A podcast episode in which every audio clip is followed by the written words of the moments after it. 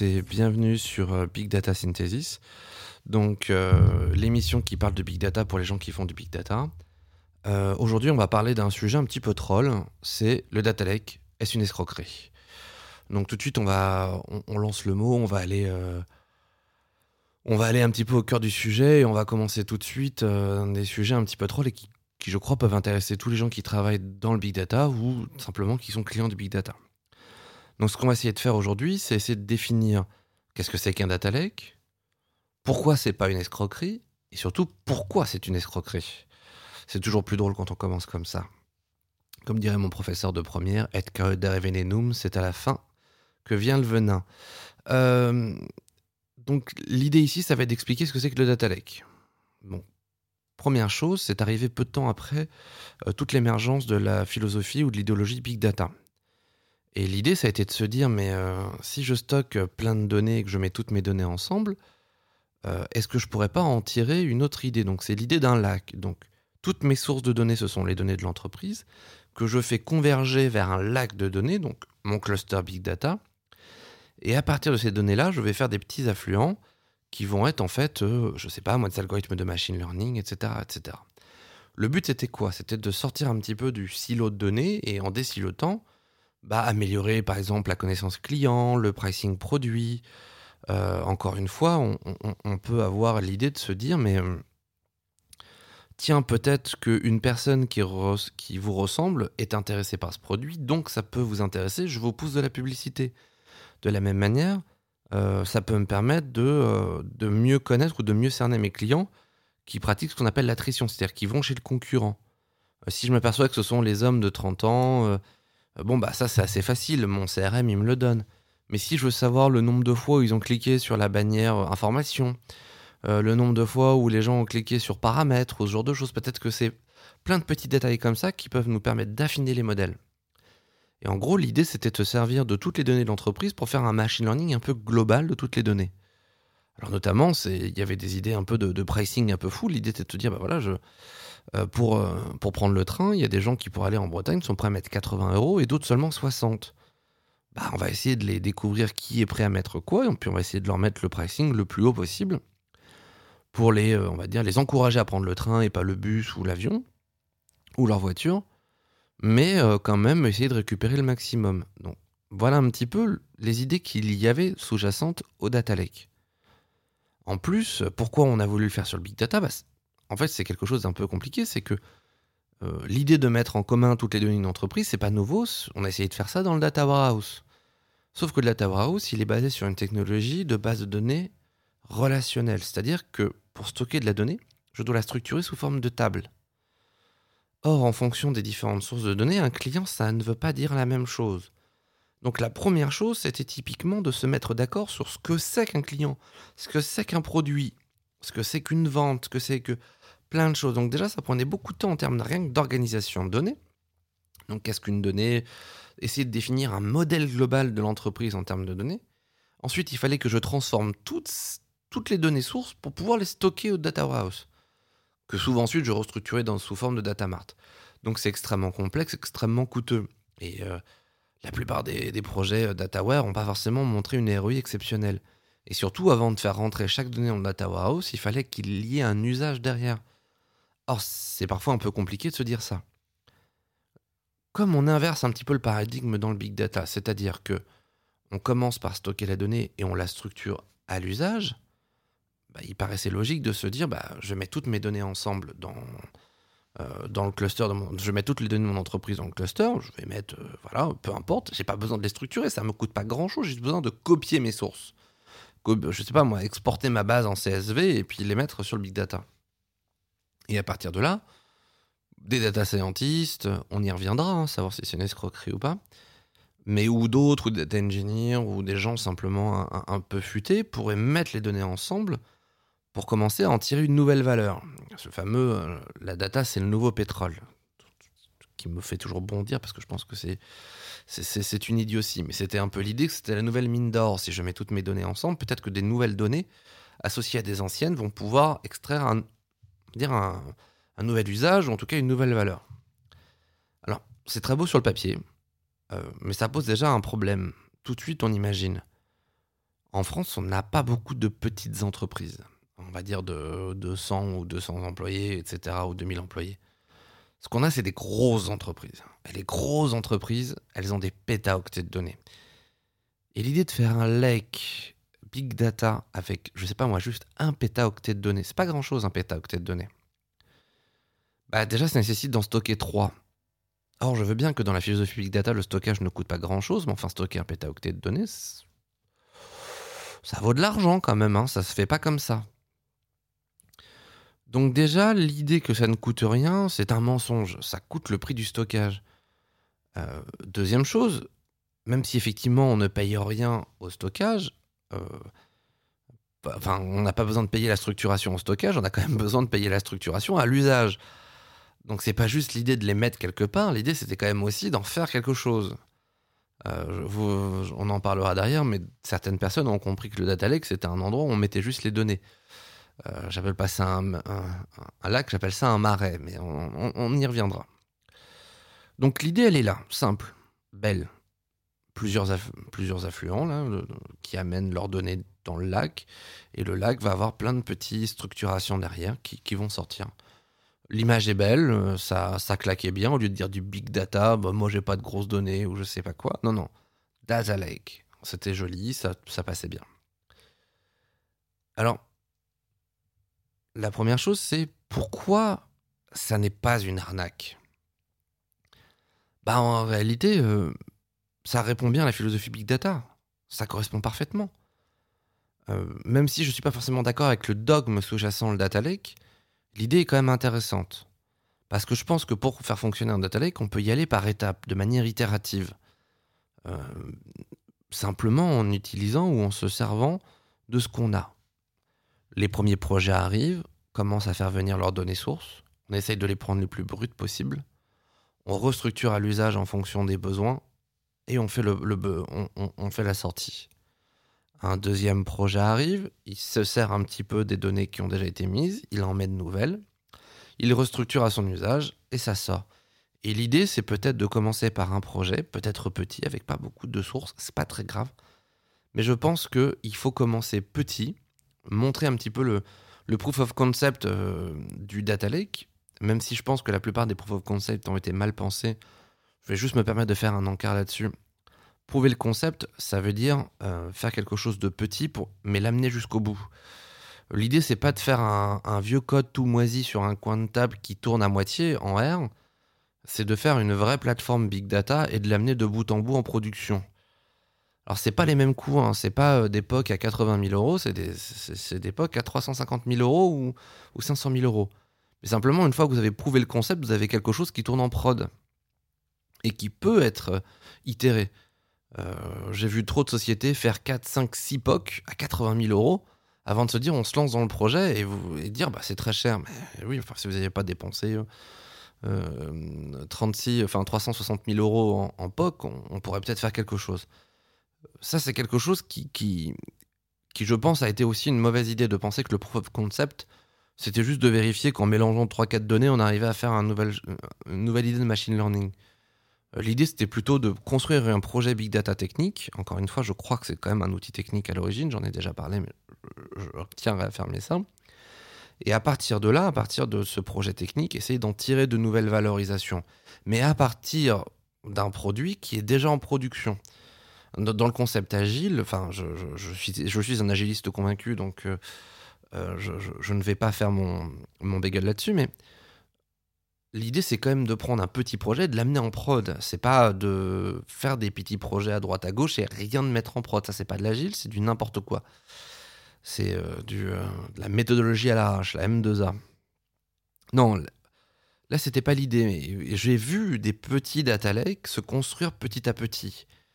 Euh, de la même manière, dans certaines entreprises un peu plus de moyenne importance, qui ont déjà réfléchi à leur modélisation objet, mais qui ne l'ont pas euh, euh, poussé au bout dans un dataware pour les raisons de coût, là vous avez déjà une méthodologie, une réflexion autour de l'objet, il y a une vraie possibilité de faire un data lake. De la même manière, j'ai vu des data lakes fonctionner en dehors de la sphère big data. En gros, le data lake, finalement, qu'est-ce que c'est? C'est l'accession à la donnée de manière uniforme. ben, on pourrait très bien envisager de faire un data lake où simplement euh, euh, les, données, euh, les données viennent de... Comment je pourrais dire? Alors, je m'embrouille, je vais revenir un petit peu en arrière, je pars dans tous les sens, je suis désolé. La première philosophie du data lake, c'était la philosophie, celle que j'ai décrite sur le big data. À partir de là, il y a des gens qui se sont rendus compte que c'était très complexe de faire de la structuration à l'usage. Donc il y a eu une deuxième philosophie qui s'est créée, qui est la philosophie de rendre disponible de la donnée. C'est-à-dire que j'ai de la donnée qui est dans plein de systèmes différents, c'est compliqué d'y accéder. Donc mon idée, c'est que je réunis toutes mes données au même endroit et je propose une APIisation de ces données-là pour faire en faire une espèce de golden source, ou en tout cas faire en sorte que tout le monde puisse aller piocher les données à cet endroit-là. Ça non plus, c'est, compliqué parce qu'on a restocké la même donnée plusieurs fois. On a apaisé les informations pour un usage qui est finalement simplement aller chercher de l'information. Je pouvais aussi aller chercher dans les données sources. La plupart des gens connaissent très bien leurs besoins et finalement, euh, la mise en relation des données ensemble dans un même système devient un peu euh, inutile. Donc c'est là qu'a émergé, on va dire, une troisième philosophie du data lake qui est simplement apaiser toutes les données que j'ai, qu'elles soient euh, dans un système différent, dans un système unique, dans des systèmes X, et je vais juste apaiser ça de manière uniforme, de telle manière à ce que toutes les données soient accessibles de la même manière. Donc j'apaise toutes mes données, je les appelle via des URL qui sont structurées, et après euh, je tape sur des bases Oracle, sur des bases Postgres, sur du Big Data, sur du Cassandra, sur n'importe quel type de base, je m'en fiche j'ai vu fonctionner cette troisième philosophie-là sans aucun problème. Finalement, c'est juste un projet d'API management un peu propre. Bah oui, ça fonctionne, surtout si vous avez une vraie structuration objet, euh, comme je le disais avant, dans votre entreprise. Et ça marche bien dans les entreprises de moyenne importance. De la même manière, un data lake local fonctionne bien, puisqu'on est à échelle petite. Euh, mais on, on, décilote pas en fait. On continue à avoir un silo. Alors c'est un silo qui est plus grand, mais ça reste juste un gros silo. Mais ça fonctionne. Parce qu'en réalité, on s'éloigne pas tellement de la technique. On est sur une sphère métier qui est bien connue avec des gens qui ont une bonne idée de ce qu'ils ont envie de faire. On fait un projet technique de transformation de la donnée, et là, ça fonctionne. Le premier cas, celui dont je parlais au départ, je ne l'ai vu fonctionner qu'à petite échelle, mais je pense qu'elle aurait pu fonctionner à grande échelle si on l'avait fait de manière itérative. On est en France et c'est toujours très compliqué de fonctionner en itératif. Mais c'est pas grave, je pense qu'à terme, on, on en verra. Et c'est pour ça que, pour moi, de mon point de vue, le data lake n'est pas une escroquerie si on le prend par le bon bout. Qu'est-ce qu'on veut faire? On veut faire un data lake de juste d'accession aux données, de transformation de données. Ça veut dire mettre en commun toutes les données ensemble et, proposer des choses. Bah là, ça demande du temps, ça demande de le faire par itération, par besoin métier, euh, par réflexion autour de la donnée, etc. Enfin, ça nécessite du temps, ça nécessite de mettre une organisation aussi autour de la donnée. Euh, des groupes de réflexion qui vont réfléchir à qu'est-ce qu'on peut faire, qu'est-ce qu'on pourrait tirer comme valorisation, faire découvrir un peu ces données aux autres. Bah voilà, moi mes données métiers, elles correspondent à ça, ça, ça. Ah oui, très bien, bah, moi je pourrais les mélanger avec les miennes, ça serait bien, etc. Bref, ça, nécessite aussi de mettre en place toute une politique de RH autour du traitement de la donnée. Et ça, c'est loin d'être évident. Donc, globalement, dans mon expérience, la plupart des projets Data Lake se sont mués en échec ou alors en projet purement technique. Parce qu'en réalité, c'est ça qui fonctionne le mieux. Encore une fois, le data lake, je l'ai dit, ça ne peut marcher que si au départ on part d'un sujet technique et qu'ensuite on l'alimente petit à petit jusqu'à faire un data lake. Encore une fois, aux États-Unis, le principe de data lake est arrivé largement après le principe de big data. Une fois que plein de données avaient été mises ensemble, pardon, excusez-moi, j'ai tapé dans le micro. Une fois que plein de données avaient été mises ensemble dans le big data pour différents projets, il y a des gens qui se sont dit, bah, maintenant que j'ai tout sur une même plateforme, je vais pouvoir désiloter plus facilement. Parce qu'effectivement, sur le big data, le silotage, il est certes euh, pas physique, il est, euh, il est logique, mais malgré tout, il y a un silotage. Il est possible à mettre en place. Mais désiloter devient très simple puisqu'il suffit d'ouvrir une autorisation et non pas euh, brancher ou copier de la donnée. C'est en ça que ça peut être intéressant. maintenant, la plupart du temps, on s'oppose à des problématiques simples c'est que faire transiter des pétaoctets de données, c'est compliqué. Et puis il y a un autre problème. Moi j'ai besoin de la donnée quotidiennement, mais mon copain, lui, en a besoin mensuellement. Donc il a besoin d'une image à un instant M, euh, enfin un instant I, pardon, excusez-moi, et moi j'en ai besoin euh, tous les jours différemment. Et ça va être très compliqué de d'accorder, on va dire, euh, la, tout ce qui va être alimentation, est-ce qu'on fait en full, en delta? Donc, est-ce que je fais, je supprime la base et j'en mets une nouvelle? Est-ce que j'historise l'ancienne base et j'en mets une, je mets la nouvelle? Est-ce que je fais juste des deltas et ensuite c'est à, la, structuration qu'on le fait Ou est-ce que je dois restructurer moi-même une espèce de crunch de données pour arriver à faire une donnée exploitable? Tout ça, c'est complexe et ça nécessite d'avoir une vraie organisation métier, pas, un simple copil data balancé une fois par mois avec des gens qui sont vaguement intéressés par ce qui est en train de se passer.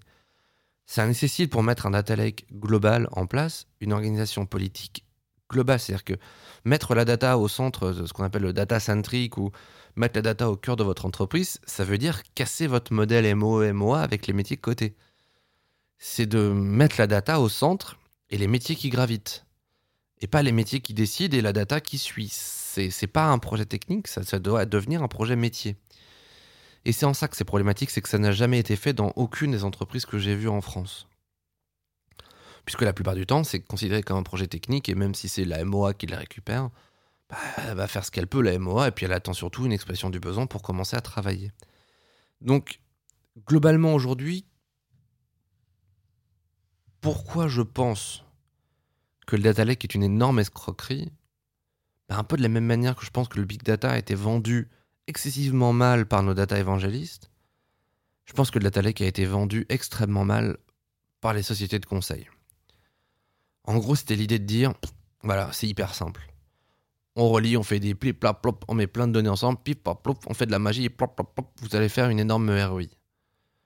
Euh, alors, euh, bon, les entreprises sont pas bêtes, elles disent bon, bah, on va faire 2-3 deux, trois, deux, trois POC autour de la data science. Alors, on sort 3-4 euh, algorithmes de machine learning à la con sortis tout droit de Spark MLlib.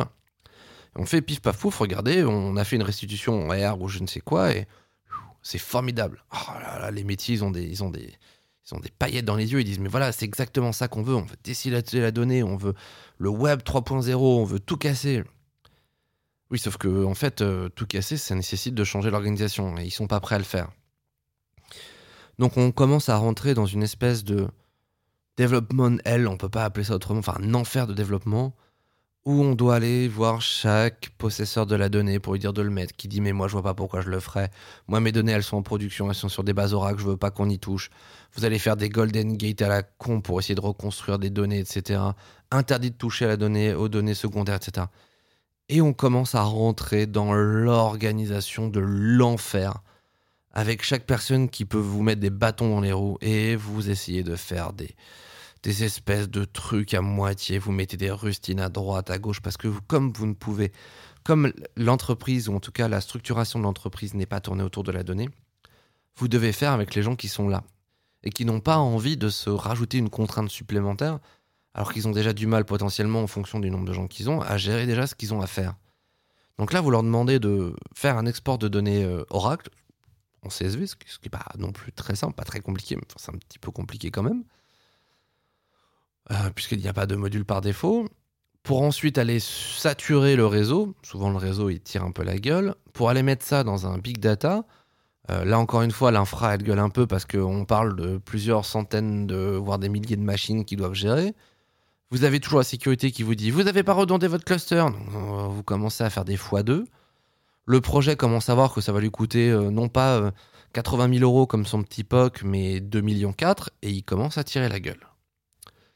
Et donc, on a vu beaucoup de projets d'Atalek s'effondrer devant les coûts que ça engendrait forcément, hein, dans ROI, il y a investissement. Et surtout, le return on, il n'a pas été trop étudié. Au-delà des petits POC et un POC, comme il n'a pas été mis en prod, on n'a pas la vérification de sa véritable valeur. Donc, encore une fois, on, se retrouve dans un cas où on dit, bah, pour que ça marche, il va falloir mettre beaucoup d'argent. Et les gens ne veulent pas mettre beaucoup d'argent parce qu'ils n'ont pas la preuve que ça va leur rapporter de l'argent.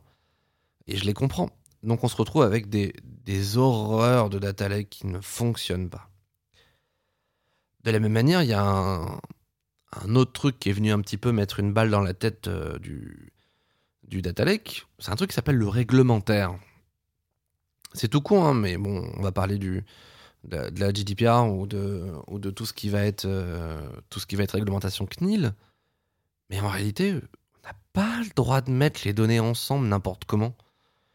Euh, parce que ça permettrait de mélanger plein de données de plein de sources différentes, et ça en France c'est interdit. Alors la GDPR, elle met, en, elle met un, coup d'arrêt encore plus grand, mais en, réalité, alors pour ceux qui... Je fais un petit point. Euh, la GDPR ou le RGPD en français, donc c'est euh, le règlement général de protection des données. Et donc l'idée, c'est un certain nombre de règles qui protègent vos données, notamment personnelles. J'ai pas le droit de, on va dire de, de garder vos données personnelles pour faire un certain nombre d'actions pour lesquelles vous n'avez pas donné votre consentement explicite, notamment tout ce qui va être scoring, etc. Je dois garder la finalité de tous les traitements que je fais sur les données personnelles. Je ne dois pas faire de traitement sur les données personnelles si je peux éviter de le faire. Je ne dois pas garder de des données personnelles si je ne les utilise pas. Typiquement, ce qu'on dit souvent, c'est si vous faites une newsletter, vous n'êtes pas censé garder autre chose que l'email. Vous n'avez pas besoin du nom prénom, vous n'avez pas besoin du numéro de téléphone, vous devez les supprimer. Donc c'est en ça que c'est un petit peu, euh, c'est assez violent puisque par définition, un autre point qui est dit dans la RGPD, c'est que si j'ai assez d'informations, même non personnelles, pour essayer de vous, si j'arrive à, vous retrouver, l'information devient une information personnelle. Et si l'information devient personnelle, bah, elle est reprotégée par la RGPD. Donc plus je mets de données ensemble dans le même système, et plus j'ai de sens, plus j'ai de chances, bah, en fait, d'être euh, soumis à la RGPD. Euh, donc de devoir mettre en place énormément de contraintes sur le cluster Big Data euh, pour gérer. Et puis encore une fois, si chacun fait, son, sa structuration dans son coin, comment je peux garantir la finalité de tous les traitements? Là encore une fois, si on a mis en place une organisation data-centrique autour d'une, autour d'un groupe efficient, compétent, et qu'on n'a pas donné ça au tocard de service parce que bah faut bien faire quelque chose de lui et bah, on va lui donner une promotion, on va le mettre euh, euh, Chief Data Officer ou euh, DPO, c'était Data Protection Officer ou je ne sais quel nom à la con. bah, si on a mis des gens compétents qui, qui sont vraiment le, point focal de toute l'entreprise, effectivement, il y a des chances que ça fonctionne. On peut maintenir la finalité, on peut vérifier que les données sont pas faites n'importe comment, etc., etc. On peut faire des audits. Enfin, il y a plein de choses. Mais dans la plupart des cas, Globalement, on a mis Tocardo premier en, DPO ou en, CDO, et puis on, attend de lui qu'il fasse des miracles, alors qu'on sait qu'il a planté tous les projets parce que c'est un incompétent. Euh, alors, j'ai peu fréquenté de CDO ou DPO, mais j'ai certains de mes clients ont pu me raconter certaines des réunions avec ce genre de personnes, et j'ai pu, pu être étonné devant euh, l'incompétence et l'incompréhension de toutes ces personnes autour des sujets du big data. C'est parfois un peu compliqué de mettre quelqu'un qui n'y connaît rien en big data, qui n'a pas de place au COMEX, qui n'a pas de poids d'influence, qui n'est pas euh, haut dans la hiérarchie, euh, Chief Data Officer, bah, tout le monde le balaye et tout le monde s'en fout parce que de toute manière, au-dessus, si on veut que le projet se fasse, le projet il se fera, même si voilà, il n'y a, pas la, possibilité. Donc, mettre en place une, vraie organisation avec des gens haut placés qui portent vraiment le message de la RGPD peut contourner le problème de la réglementation. Mais aujourd'hui, ça quand même, ça pose un problème, surtout sur les retours sur investissement qu'on peut envisager. Puisque les retours sur investissement qu'on envisage le mieux sont soit des retours sur investissement, mais j'en parlerai dans une autre émission euh, typique du big data, et l'autre, ça va être l'idée de toute la ROI autour du désilotage. Mais si le désilotage met la donnée dans une contrainte RGPD et que ça demande d'aller demander au client êtes-vous d'accord pour que vos données servent à du scoring? Et c'est pas forcément très bon pour l'image de la société, surtout si euh, vous vendez des, je sais pas moi, des sièges toilettes. Bah, euh, vous n'allez pas le faire. Donc, résultat des courses, euh, désiloter, ça peut parfois être une contrainte réglementaire. Donc, tout ça, il faut le prendre en compte. Donc, si vous avez une organisation qui est efficiente, bah, euh, j'ai un peu envie de vous dire que de toutes les manières, vous allez trouver des solutions. Hein. vous êtes intelligent, les gens sont compétents généralement dans la plupart des endroits où je suis allé, les gens sont compétents vous avez une organisation qui fonctionne bien, vous avez des gens compétents, ça va marcher. Voilà. Plus en haut lieu vous aurez des gens incompétents, et moins ça marchera, ça je, peux vous le garantir sur facture. Donc, si je résume un petit peu, c'est une escroquerie parce que c'est vendu n'importe comment, puisque on ne mélange pas les, on mélange trois modèles. Donc le data lake big data avec les données sources structurées à l'usage pour faire des petites, euh, petites rivières en, aval. Ou alors un répertoire de données, mais global et mis au même endroit, mais c'est juste que vous vous mettez sous une réglementation RGPD pour offrir de la donnée qui existe déjà, Je ne vois pas l'intérêt de payer des fortunes pour ça. Enfin, je, ne vois, j'en vois pas l'intérêt. Surtout que vous ne vous servez pas de la puissance de calcul du big data dans ces cas-là, donc c'est complètement con. Enfin, c'est complètement risible. Autant faire un gros dépôt de CSV et ça marchera aussi bien. Euh, sur une bête stockage ou je ne sais quoi, ou sur une GED. Le troisième possibilité, c'est effectivement d'apaiser en fait vos systèmes existants pour essayer d'offrir cette donnée aux différents systèmes. Euh, ça, ça fonctionne. C'est un peu compliqué, mais ça fonctionne. Euh, ou alors le data lake fonctionne, mais à échelle plus basse. Mais dans ces cas-là, c'est pas un data lake, c'est un, data lake Kune ou je ne sais quoi. De la même manière, euh, j'en ai pas parlé, mais il y a un point essentiel dans le data lake, c'est l'organisation. Si votre organisation elle est pas bonne, vous n'aurez pas de véritable gouvernance de la donnée. La gouvernance de la donnée, c'est pas une question d'outils, c'est pas une question de technique, c'est une question d'organisation RH. Et à quel point les personnes qui sont en capacité à dire non sont haut placées pour pouvoir empêcher que le data lake devienne ce qu'on appelle le data swamp, c'est-à-dire le marécage de données. Et souvent, si on met juste les données ensemble et qu'on essaie d'en faire quelque chose, bah on va se mettre à réalimenter deux fois les mêmes données. Vous n'avez pas mis en une organisation capable de savoir ce qui existe, ce qu'il n'y a pas de doublon, etc., etc. Et si vous ne mettez pas en place cette, euh, cette solution-là, bah, ça ne va pas fonctionner. Donc on comprend que dans les trois cas, dans le premier cas, pour faire marcher le data lake, ça nécessite de mettre une organisation coûteuse en place avec des gens haut placés, euh, investis, changer potentiellement la manière de fonctionner en termes d'organisation euh, pour éviter que ça devienne un data swamp déjà, c'est pas très simple. Ensuite, il faut le faire de manière itérative. Donc, ça veut dire que les premiers projets vont payer pour les autres. Puisque ceux qui vont arriver en dernier, bah, ils auront rien à payer, puisque toutes les sources de données, elles seront présentes.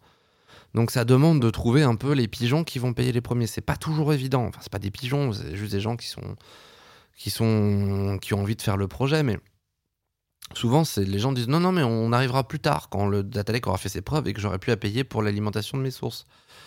Donc ça, c'est le, premier point pourquoi le data n'a pas marché et pourquoi c'est une escroquerie si on ne le vend pas avec tout cet ensemble de contraintes. Avez-vous mis en place l'organisation? Les personnes qui dirigent l'organisation sont-ils suffisamment haut placées pour pouvoir dire non? Quelle est la gouvernance de la donnée ou quelle est la politique autour de la donnée dans l'entreprise? 4. Euh, quels sont les mécanismes qu'on va mettre en place pour éviter le data swamping?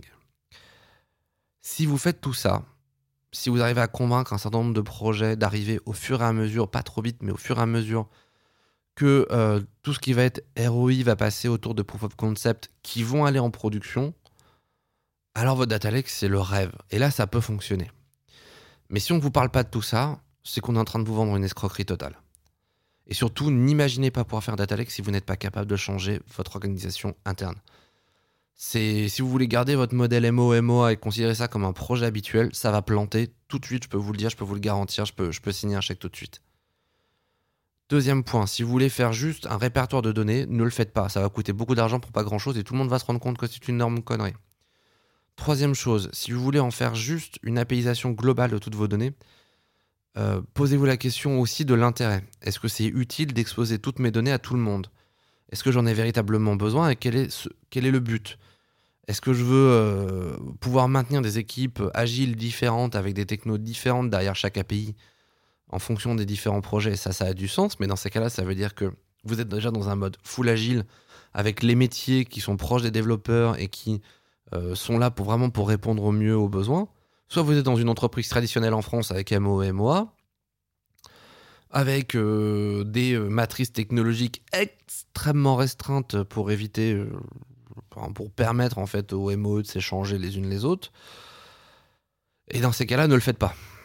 Parce que bah, finalement, vous allez garder la même technologie. Et, euh, pourquoi faire une API En fait, vous allez juste vous rajouter des contraintes pour pas grand-chose. Enfin, moi, c'est ce que je pense. Euh, voilà aujourd'hui où on en est. Donc très clairement, si vous voulez faire du data lake, pensez bien à ce que vous voulez vraiment faire. Ce qui peut marcher, c'est un simple projet big data sur lequel, derrière, à partir des données que j'ai déjà, peut-être avec un peu d'open data, déjà faire du machine learning en prod. Si déjà vous êtes capable de prendre vos données à vous, de votre projet, avec peut-être un peu d'open data, arriver à en tirer une valorisation nouvelle, vous avez fait la preuve du data lake et si l'organisation est prête à changer, alors, ou si votre entreprise est très agile, Vous avez vraiment la capacité à créer un data lake de qualité et qui va être itératif et qui va fonctionner. Mais ça, ça nécessite un certain nombre de facteurs qu'on retrouve assez peu en France. Et c'est pour ça que la plupart des projets data lake sont des énormes escroqueries, des gouffres à pognon total. Parce qu'on part sur un dogme. Et il faut pas être dogmatique quand on fait de l'informatique, il faut être pragmatique. Euh, pourquoi je le fais, dans quel but et surtout combien ça me rapporte. Si le seul espoir que vous avez de votre data lake, c'est de vous débarrasser d'Oracle, vérifiez bien combien ça vous coûte Oracle par an par rapport au fait d'un projet de transformation comme celui-là. Si c'est dogmatique, réfléchissez toujours à savoir qu'est-ce que je ferais si c'était pragmatique. Si ça converge pas, posez le stylo et réfléchissez un peu plus. Si ça converge, allez-y. Et c'est en ça que je, pense que le data lake est une escroquerie. Non pas parce que c'est une escroquerie dans le fond, c'est une escroquerie dans la forme, telle qu'elle a été vendue, telle qu'elle a été comprise et telle qu'elle a été réfléchie. Donc si vous êtes au milieu d'un data lake et que vous commencez à avoir tous les problèmes, commencez à réfléchir à tous ces points-là. Est-ce que vous êtes capable de les mettre en place? Et sinon, essayez de voir plus petit. Essayez de voir ce qu'on pourrait en faire. Donc voilà un petit peu, euh, voilà un petit peu mon conseil. Et, euh, euh, même si voilà, j'ai dit peut-être un peu beaucoup ma pensée en pensant que, bah, encore une fois, j'ai vu trop de sociétés de conseil vendre tout et n'importe quoi, des architectes dire n'importe quoi. Je, sachez qu'il existe des gens qui font bien leur travail et c'est possible de leur faire confiance. Donc, on va finir l'émission là-dessus.